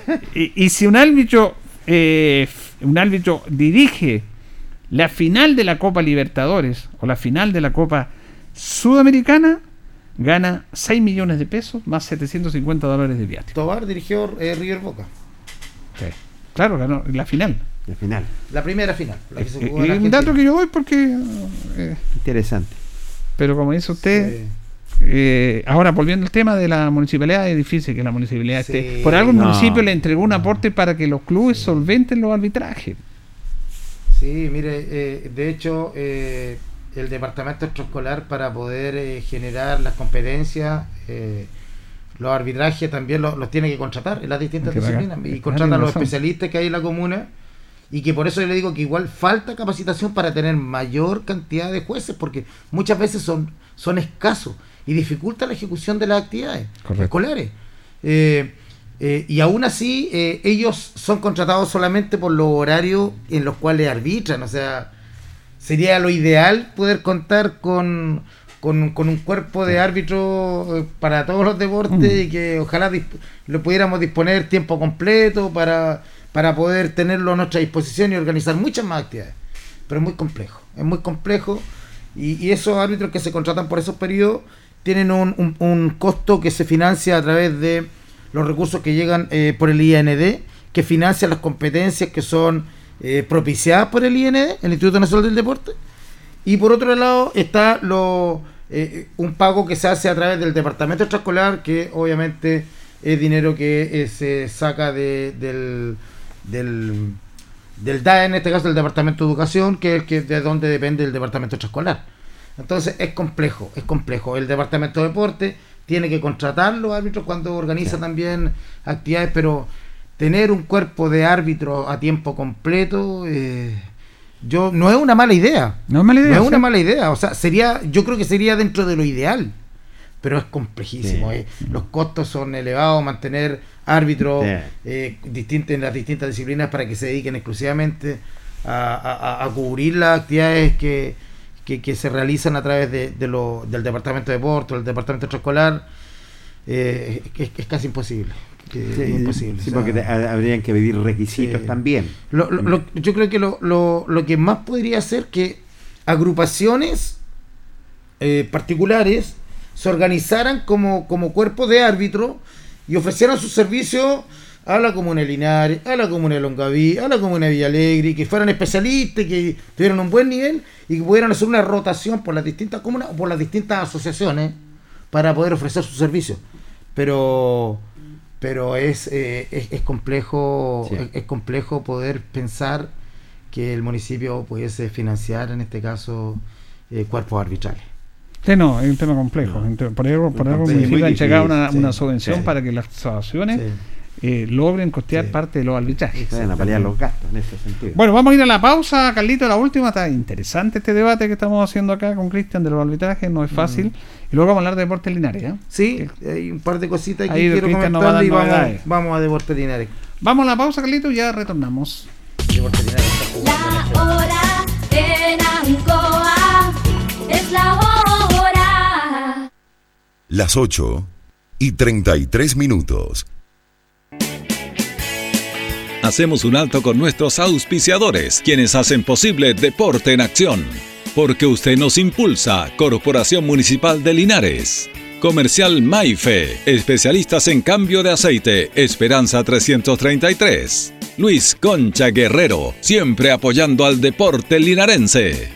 Constructora EIR. Todo en construcciones, obras civiles, arriendo de maquinaria, fono WhatsApp 569 6267 1751. Colegio de Lenguaje San Nicolás. Educación de calidad. Serrano 347. Comercial Ferry Nova. Todo para construir en la esquina de la economía. Lautaro con Presidente Ibáñez. Doctor Daniel Guzmán, siempre más cerca de usted. Kurt Moller 333 frente a la Plaza de Armas. Hospedería Alameda, con el hospedaje más barato de Linares. Valentín Letelier 256, Costado Sur Alameda. Contacto 73 221 0406. Lavaseco Astra, el lavaseco de los exigentes y ahora con un super servicio, sencillito para sus pagos, cómodo, rápido y seguro, calidad y responsabilidad. Manuel Rodríguez 644. Barraca del Fierro L y C, Lastra y Cerda. Le ponemos firmeza a su construcción. Yumbel Esquina Esperanza. Óptica Díaz, para ver y verse bien. La jugada más nítida está en Independencia 437. Estampados Tomax, con tecnología de sublevación 100% digital. Galería Brasil Local 20 frente al Paseo Peatonal Virgen del Carmen.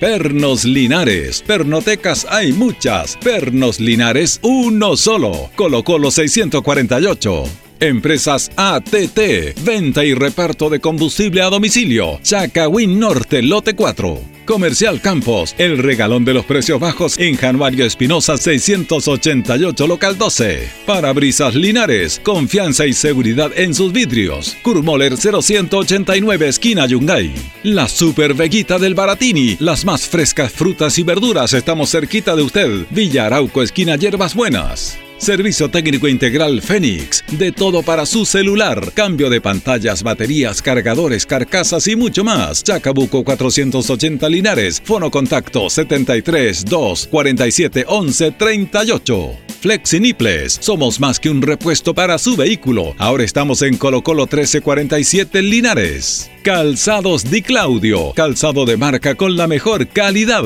Gran surtido en implementación deportiva al precio más conveniente. Para caminar cómodo y seguro, Calzados Di Claudio. Independencia 520 y 530 Linares. Propiedades Linares. Compra, venta y arriendo de casas, sitios y campos. Inversión lógica y rentable. Visítanos en Chacabuco 617 Linares. Bazar y librería El Dato. Todo para la oficina y el escolar. Lautaro Esquina Presidente Ibáñez. Continuamos con más análisis, comentarios, notas y entrevistas siempre con un estilo, una pasión. Aquí continúa por Radio Ancoa y Canal 5. El deporte en acción.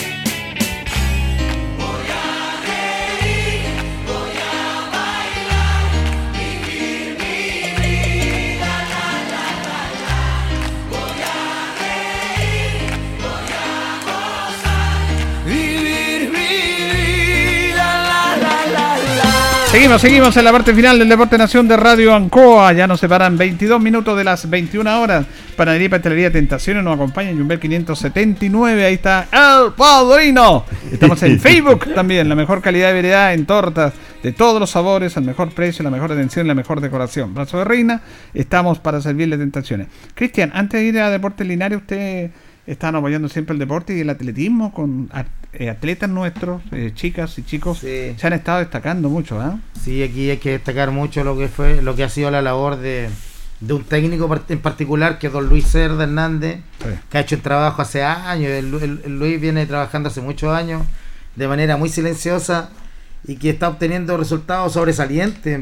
Eh, hay, por ejemplo, dentro de lo más sobresaliente está Rocío Muñoz, que se repite otra vez en el, en el podio con la, con la medalla de oro de este nacional adulto en Temuco, en salto largo y salto triple. O sea, en dos pruebas, medalla de oro, Mm. lo que habla de que está pasando por un extraordinario momento deportivo. Y aún, y aún más, ella todavía no toca techo, ella va hacia arriba en su nivel deportivo. Eh, lo hemos hablado, lo he hablado con ella y con su entrenador, con Luis. Y, y se vienen desafíos importantes, se vienen lo- los panamericanos, ahora van a Guayaquil, eh, luego vienen los, los panamericanos, el próximo año los Juegos Bolivarianos, eh, está, está luchando por ir al, a un mundial, a, perdón, los iberoamericanos, España también. Entonces están con grandes desafíos, eh, se lo planteaba yo al alcalde también hace un tiempo atrás, que es importante, y se lo plantea a los concejales también, porque fue recibido un consejo a una comisión de deporte y yo lo planteaba. No nos asustemos en el momento que tengamos que apoyarla para que vaya a competir a la Grandes Ligas, porque hay que ir a Europa a la Grandes Ligas. Ah, eh, eh, porque si nosotros estamos Sí. apuntando y tenemos una deportista de ese nivel, como lo han hecho los primos Grimal, si ellos hubiesen quedado siempre acá compitiendo en Chile eh, o en Sudamérica, no hubiesen logrado llegar a, a dos Olimpiadas. Entonces, eh, hoy, tenemos que tener claro que cuando los deportistas alcanzan un nivel sobresaliente, nosotros como comunidad, como comuna, también tenemos que tener la disposición de seguirlos apoyando. Eh, eso por un lado, Benjamín Aravena logró la medalla de plata en 100 metros planos eh, y bronce en 200. Camilo Reyes, eh, el lanzamiento de la bala, logró la medalla de plata. Él estuvo también en los Panamericanos. Daniela Vendaño, plata en salto triple.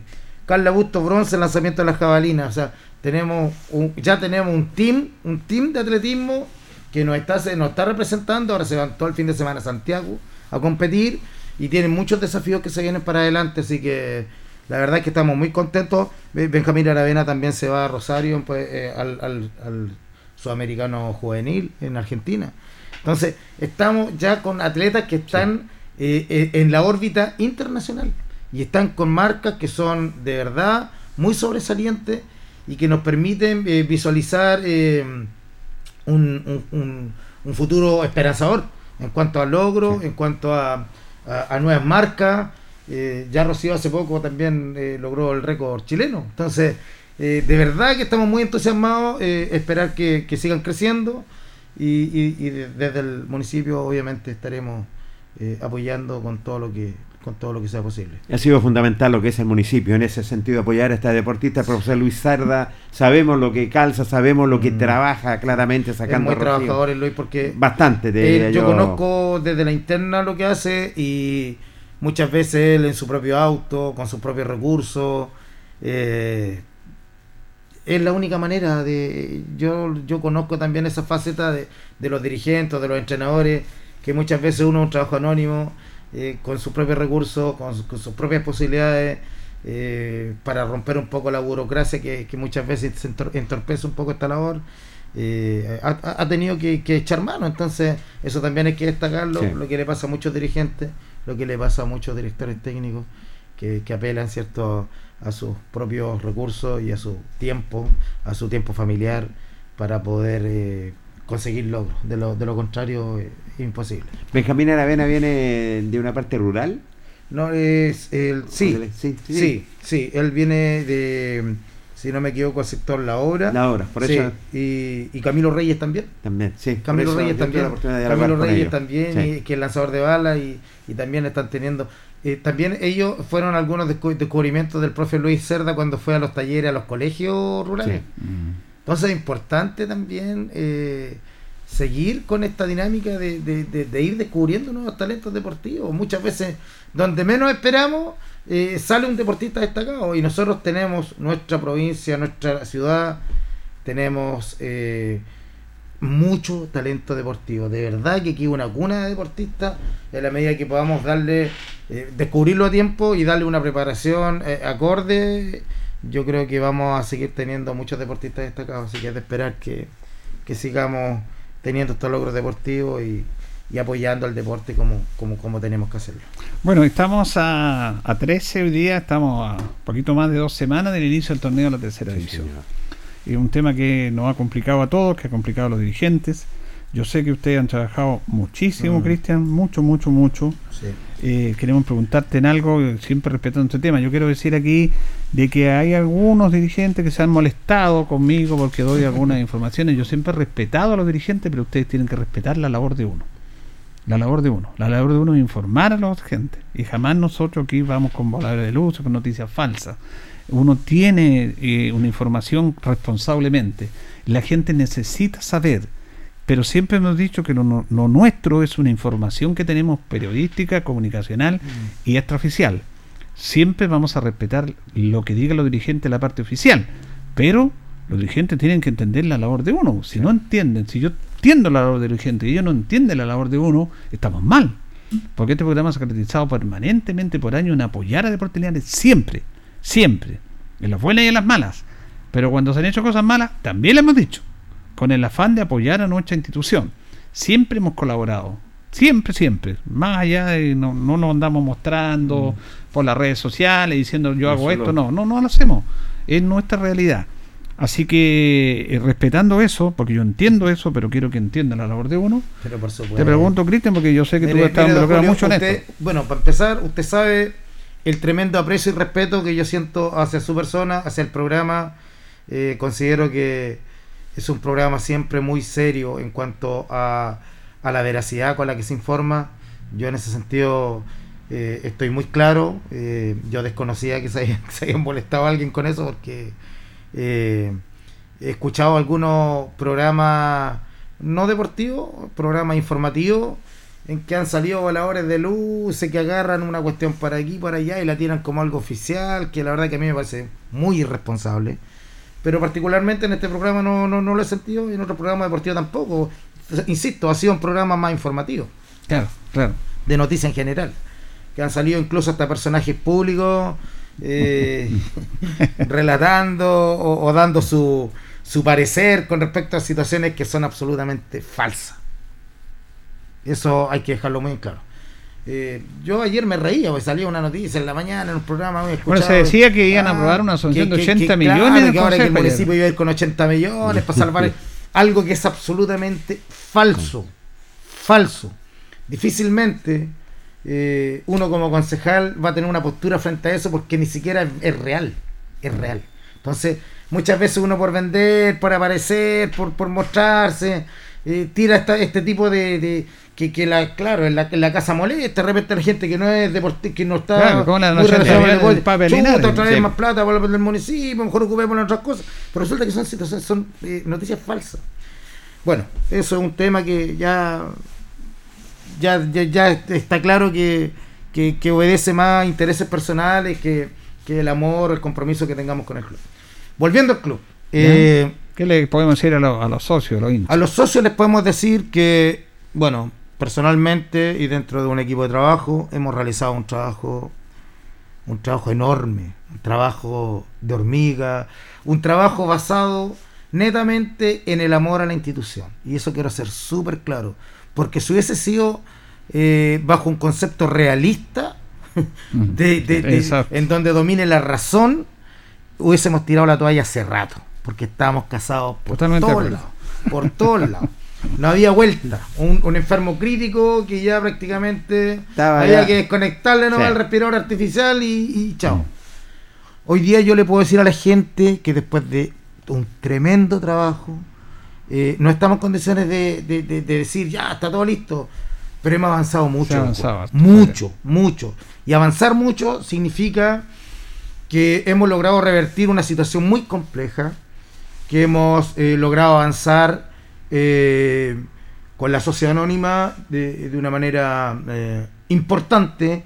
Y podría decir yo que esta semana hemos avanzado más que en todo el tiempo atrás. En esta semana hemos avanzado eh, en un sobre un 85%. Mire lo que le estoy diciendo. Sobre un 85%. Hoy día existiría ya un, un- un preacuerdo que, que ya nos alimentaría. Ahora lo que, lo que estamos esperando es hacer una revisión legal Claro. de, de- de la situación, de, de las partes, eh, llegar a, a un consenso en los puntos que, que se tienen que, que- que estipular legalmente y, y posterior a ello ya llegando a ese consenso y ya estaríamos en condiciones de, de firmar un acuerdo, de firmar una modalidad de pago y de recuperar eh, con el favor de Dios el club para los linarenses, cosa que nunca debía haber dejado de ser de los linarenses. Entonces, eh, porque yo le digo, ¿puede haber una empresa linarense? Sí. ¿Puede haber particulares linarenses que quieran ser parte del club? Sí. Sí. Pero linarenses que queramos el club, no que lo miremos como un producto. Porque cuando usted lo mira como un producto, cree que lo iba a jugar a Arica y no importa, es un producto. No es una marca, es una franquicia. No, señores. Deporte Linares es una historia, una historia que nosotros resaltamos en la tarde albirroja cuando logramos reconocer y, y agradecer a todos esos jugadores que hicieron, que crearon la historia del club con hazañas, con, con esfuerzo, con, con entrega. Eh, historia viviente. Tuvimos ahí la historia viviente, lo tuvimos en el estadio el sábado. Jugadores de distintas etapas de la historia del club. Ellos construyeron la historia de nuestro club. Dirigentes que construyeron la historia del club. Hinchas que construido, construyeron la historia del club. No es un producto. Por lo mismo, se lo digo sinceramente, don Julio, le he puesto en lo personal y, el grupo que estamos, eh, que, hemos, que le hemos puesto el pecho a las balas en esta difícil situación, le hemos puesto todo el amor del mundo, todo, todo, todo, todo el compromiso, porque sabemos que eh, Deportes Linares no es tan solo un nombre, es una pasión, es un sentimiento que mucha gente lo lleva muy arraigado en su corazón y, y que hay gente que sufre, que llora, que ríe, que es feliz y que está preocupado constantemente de lo que va a pasar con el club. Entonces no podía, no podíamos dar el brazo a torcer en una situación tan compleja y decir no, porque sabe que incluso a mí políticamente era complejo meterme en este, en este entuerto que ni siquiera formé parte de, los, de la problemática, don Julio. Claro. Yo no soy eh, quien originó este problema. Sin embargo, he sido un actor importante o principal o un actor eh, presencial de buscar las soluciones. Y, y si no se encuentra una solución, ¿a quién van a apuntar? A la cara que está ahora tratando, no, al- no a los culpables, Exacto. a los que estamos ahora dando la cara. Entonces yo asumí ese riesgo. ¿Y sabe por qué? Porque el club yo lo quiero. El club yo tengo una historia de vida con el club. Yo empecé muy pequeño como mascota, posteriormente como cadete, después como profesor, co- como jugador del primer equipo, como jugador, como, como profesor de, la serie cadete. como entrenador, ahora estoy como dirigente, imagínense, toda una vida. Y así como, como yo también, lo- lo- los demás dirigentes que, que están ahí, que lo he visto, que no duermen, que se enferman, que sufren. Y así mucha gente en sus casas. Así todos los critican pero por las redes sociales. es parte, pero, pero, pero ¿sabe qué, Julio? A mí me da lo mismo las críticas porque yo sé que muchas veces las críticas no son con fundamento, las críticas muchas veces vienen vienen al voleo y vienen Sí. de gente que no está informada, porque la gente que está informada agradece. Mm. Eh, pero sabe que a mí no me importa, a mí lo que me importa es que el club se salve, me importa que el club pueda participar, porque más encima le duela que le duela, pese a todas las dificultades, hemos logrado traer al, al- al- al cuerpo técnico campeón de la tercera A. Hemos logrado conformar un plantel competitivo, que aún no está conformado totalmente. Tenemos 18 de los 25 jugadores, pero es un plantel competitivo. Y Dios mediante, en la medida que ya concretemos, si Dios quiere más tardar la próxima semana, toda esta problemática, porque esta semana es corta más encima, Mm. o si no quizás hubiésemos, hubiésemos cerrado ahora. Eh, con la alegría de la gente yo me conformo, con la alegría de mi padre. Mi padre sufre por el club. Mi padre yo le contaba anoche, antenoche le contaba, he llegado todos estos días tarde a mi casa. Mi hija también lo entiende, mi, mi esposa que me apoya, gracias a Dios también entiende. Hemos tenido reunión casi todos los días para ir buscándole eh, acuerdos, buscando por acá, por allá, con el mismo alcalde, con el alcalde, el alcalde ha entregado mucho tiempo a esto también. Muchas veces criticado, pero anda pendiente, anda en terreno, anda, anda preocupado de buscar una solución Eh, también. El alcalde ha sido factor fundamental, en esto. Completamente. Fundamental. Fundamental. Sí. Fundamental. En todas las soluciones, no Fundamental. solamente en entregar un Y- apoyo, y- en ideas, en Y ser hay que de- sacarse, hay que sacarse la política, el color político de, de encima. Acá estamos hablando del club de Deportes Linares, Claro. el que nos preocupa a todos, el que queremos todos. Entonces, hoy día, cuando, si Dios quiere, se logre eh, ya entregar nuevamente la tranquilidad a la gente, lograr eh, hacer eh, posible la participación definitiva en la tercera A del club, competir y empecemos a ganar y empecemos y otra vez eh, la gente empieza a colmar el estadio y la alegría que vamos a percibir ahí, con eso yo ya me siento pagado, don Julio. Se lo digo sinceramente.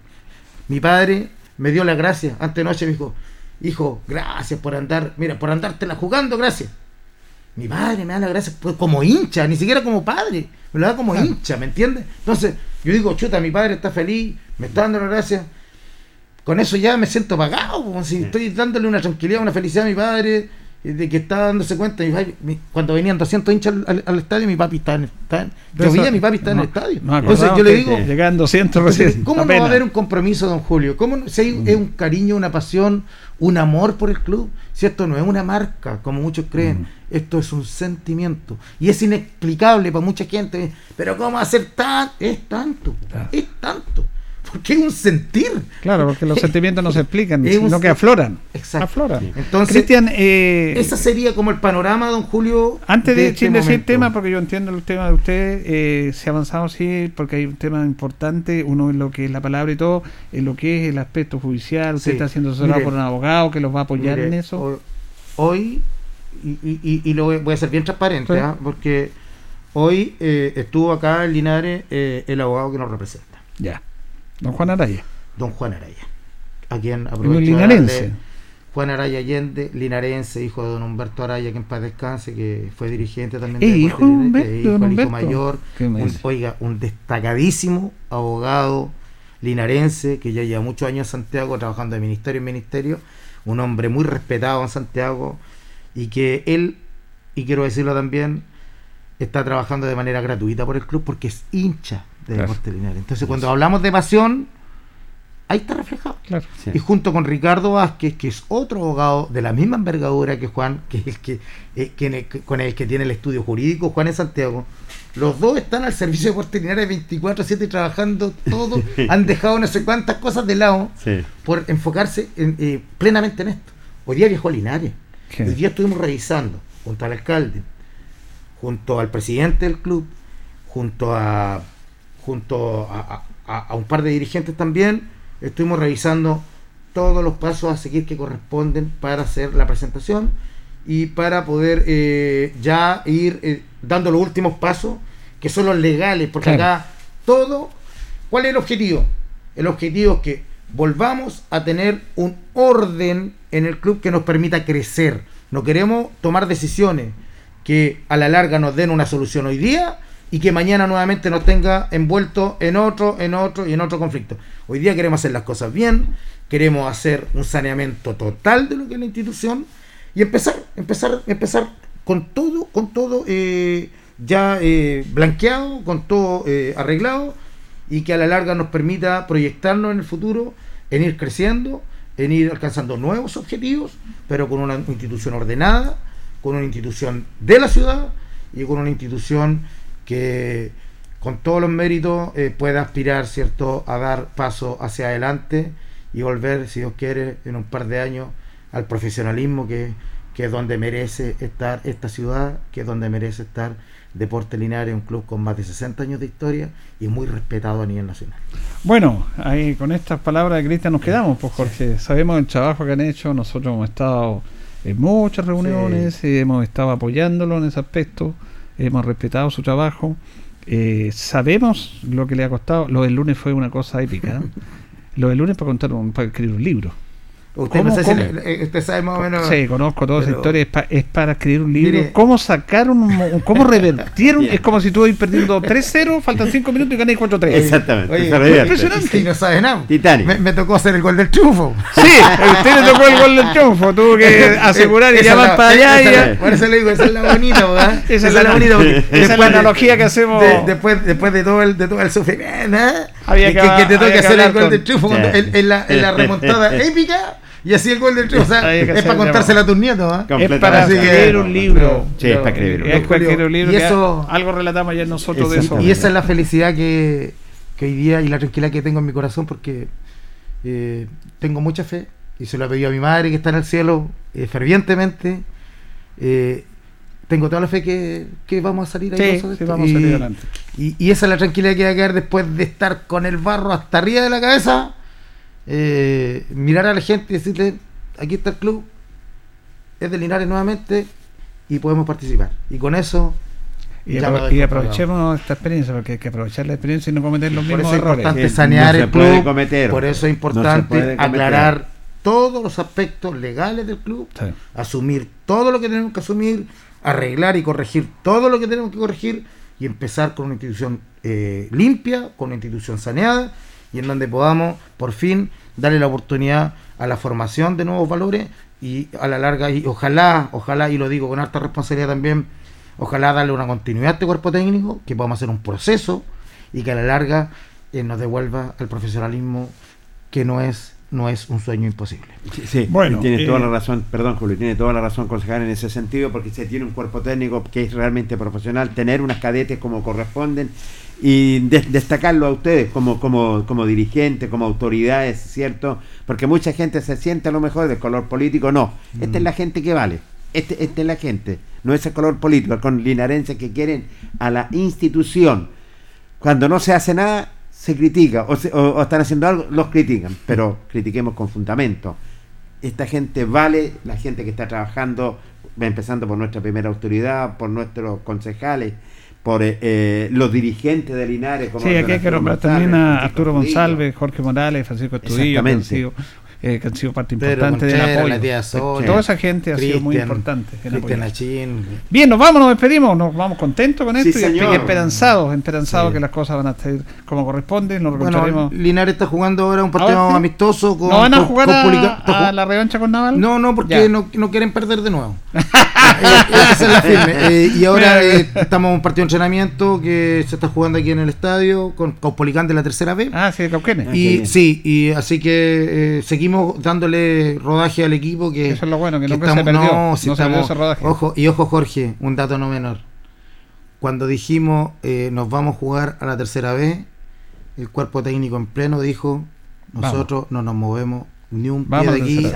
Si vamos a la B, vamos todos juntos. ¿Y sabe por qué lo dijo el técnico Luis Pérez? Porque, el, que, como dice Cristian, quiere Linares. Sí. y eso Porque él está por un compromiso. y la lealtad, Jorgito, Sí, no, no, tiene no eso. tiene precio. No, para tiene nada. precio, porque la lealtad es muy escasa en estos Sí, tiempos. sí, completamente. Bien, nos vamos, nos despedimos. Ha sido grato conversar con usted. Hemos conversado varios temas de No, arbitraje, de todo.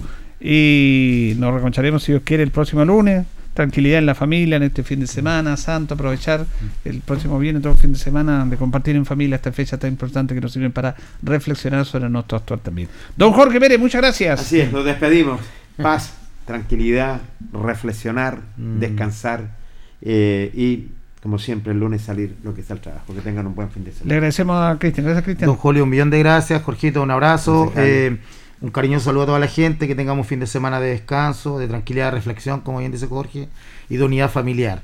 Eh, creo que es importante eh, retomar las viejas tradiciones de cuando teníamos mucho respeto por estas fechas. Es importante no perder ese respeto que se ha ido perdiendo cada vez más en nuestra sociedad. Y, y por último, la próxima semana, Jorgito, eh, don Julio, eh, invitaremos al entrenador de hockey patín. Ya, don pues, aquí lo recibimos. Sí, eh, para que venga a contarnos un poquito de lo que está haciendo esta destacada disciplina deportiva en nuestra ciudad. Así es. Nos vamos, nos despedimos. Le agradecemos a ustedes su sintonía. Nuestro coordinador, don Carlos Agurto, y en la coordinación. Que estén bien. Radio Ancoa y TV5 Linares presentaron Deporte en Acción. Ya tiene toda la información. Siga en nuestra compañía.